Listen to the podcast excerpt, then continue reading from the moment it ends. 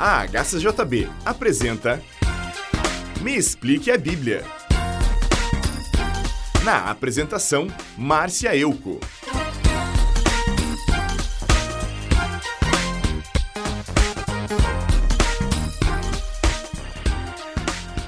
Que a graça do Senhor Jesus Cristo, o amor de Deus e a presença do Espírito Santo estejam com todos vocês. Vamos estudar hoje o capítulo 3 da Epístola de Tiago. Relembrando que nos capítulos 1 e 2, Tiago falou sobre ouvir e praticar a palavra de Deus, sobre frear a língua, sobre a acepção de pessoas, sobre a fé sem obras e sobre a prática da misericórdia. Também aprendemos com Tiago que Deus pode nos ajudar a ter sabedoria. Basta pedirmos a Ele e Ele nos dará com muita bondade. E ainda, ele ensinou que devemos sempre estar prontos para ouvir, porém moderados para falar. Resumindo, Tiago falou para sermos obedientes aos mandamentos divinos e para demonstrarmos nossa fé através do amor ao próximo. Agora, aqui no capítulo 3, Tiago vai exortar os mestres, os teólogos, os professores que receberam um chamado divino para ensinar as sagradas Escrituras. Sabemos que o ensino é um dos dons concedidos por Jesus através do Espírito Santo. Porém, Tiago está dizendo que esta é uma função que requer muita responsabilidade. É preciso tomar muito cuidado com o que está sendo ensinado e como está ensinando. Se não está na Bíblia, não invente, e se está na Bíblia, não deixe de ensinar. Aliás, todo cristão precisa aprender que a Bíblia não é a mesma coisa que um restaurante de buffet, que serve comida por quilo e você pega seu prato e vai lá e escolhe só o que quer comer. Toda a Escritura sagrada é inspirada por Deus e é útil para ensinar a verdade, condenar o erro, corrigir as faltas e ensinar a maneira certa de viver. Então, Tiago começa falando nos versos de 1 a 12. Meus irmãos, somente poucos de vocês deveriam se tornar mestres na igreja pois vocês sabem que nós, os que ensinamos, seremos julgados com mais rigor do que os outros, pois todos podem cometer erros. Se alguém consegue ficar sem cometer erros, é uma pessoa madura, pois tem capacidade de controlar todo o seu corpo. Veja os cavalos. Se colocamos um freio na sua boca, conseguimos fazer com que vá aonde queremos. Outro exemplo. Um grande navio é empurrado por ventos fortes, mas um pequeno leme lhe dá a direção. É isso que acontece com a língua. Ela é pequena, mas pode falar grandes coisas. Mas, às vezes, a língua é como uma chama que pode incendiar uma grande floresta. A língua é maldosa e, mesmo sendo uma pequena parte do nosso corpo, pode espalhar o mal em todo o nosso ser. Como o fogo que vem do próprio inferno, ela põe toda a nossa vida em chamas. O ser humano é capaz de dominar todas as criaturas, os animais selvagens, os pássaros, os animais que se arrastam pelo chão e os peixes. Mas ninguém ainda foi capaz de dominar a língua. A língua é má, cheia de veneno mortal, e ninguém consegue controlar. Assim como usamos a língua para agradecer ao nosso Senhor, também usamos para amaldiçoar as pessoas que foram criadas parecidas com Ele.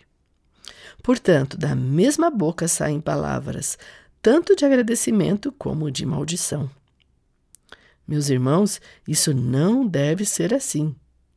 Por acaso pode da mesma fonte jorrar água doce e água amarga? Ou por acaso pode uma figueira dar azeitonas ou um pé de uva dar figos? Assim também, uma fonte de água salgada não pode dar água doce. Sabe as palavras de Tiago. E note que ele falou isso para os mestres. Portanto, quem tem o dom de ensinar, preste muita atenção no que anda falando. Ou bem você ensina que Jesus é o Todo-Poderoso, ou ensina que Satanás é poderoso. Ou você ensina as pessoas que elas devem negar a si mesmo para seguir a Jesus, ou você ensina que Jesus aceite que elas continuem praticando os mesmos pecados. Se você ensina errado, não está ajudando ninguém a encontrar a verdade, e por causa do seu ensino errado, elas continuarão praticando o pecado. O mestre tem a obrigação de ensinar a sã doutrina. Se você, amigo ouvinte, trabalha no Ministério de Ensino, pare de ensinar só o que você quer. Pare de dizer que este ou aquele texto da Bíblia não se encaixa mais na igreja de hoje. Foi o próprio Deus quem providenciou o conteúdo da Bíblia, e Deus é o mesmo ontem, hoje e sempre, e a sua palavra não muda. Pelo contrário, a palavra de Deus permanece para sempre. Agora vamos analisar o que Tiago escreveu nos versos 13 a 18. Ele disse: Existe entre vocês alguém que é sábio e inteligente? Pois se existe alguém assim, então que prove isso pelo seu bom comportamento e pelas suas ações, praticadas com humildade e sabedoria. Mas se no coração de vocês existe inveja, amargura e egoísmo, então não mintam contra a verdade, gabando-se de serem sábios. Essa espécie de sabedoria não vem do céu. Ela é deste mundo, é da nossa natureza humana e é diabólica. E onde há inveja e egoísmo, há também confusão e todo tipo de coisas más. Mas a sabedoria que vem do céu é pura e é também pacífica, bondosa e amigável. Ela é cheia de misericórdia, produz uma colheita de boas ações, não trata os outros pela sua aparência e é livre de fingimento. Pois a bondade é a colheita produzida pelas sementes que foram plantadas pelos que trabalham em favor da paz. Muito bem, amigo ouvinte. No começo do capítulo, Tiago falou sobre o mestre que domina bem as suas palavras e que ensina o que é correto. Agora, aqui, ele está falando sobre o conhecimento, pois só podemos ensinar sobre o que conhecemos. Portanto, se você tem o dom de mestre, deve estudar as Sagradas Escrituras e precisa da ajuda do Espírito Santo para aprender. Uma pessoa pode até fazer declarações inteligentes e criar filosofias, mas se não tem comunhão com Deus, suas palavras se perderão com o vento. Não se ache sábio e inteligente, isso é arrogância. Seja humilde e estude a Bíblia diariamente e ore pedindo instrução divina, pois o conhecimento das Escrituras não é algo que você pode comprar mas Deus compartilha com abundância com aqueles que buscam.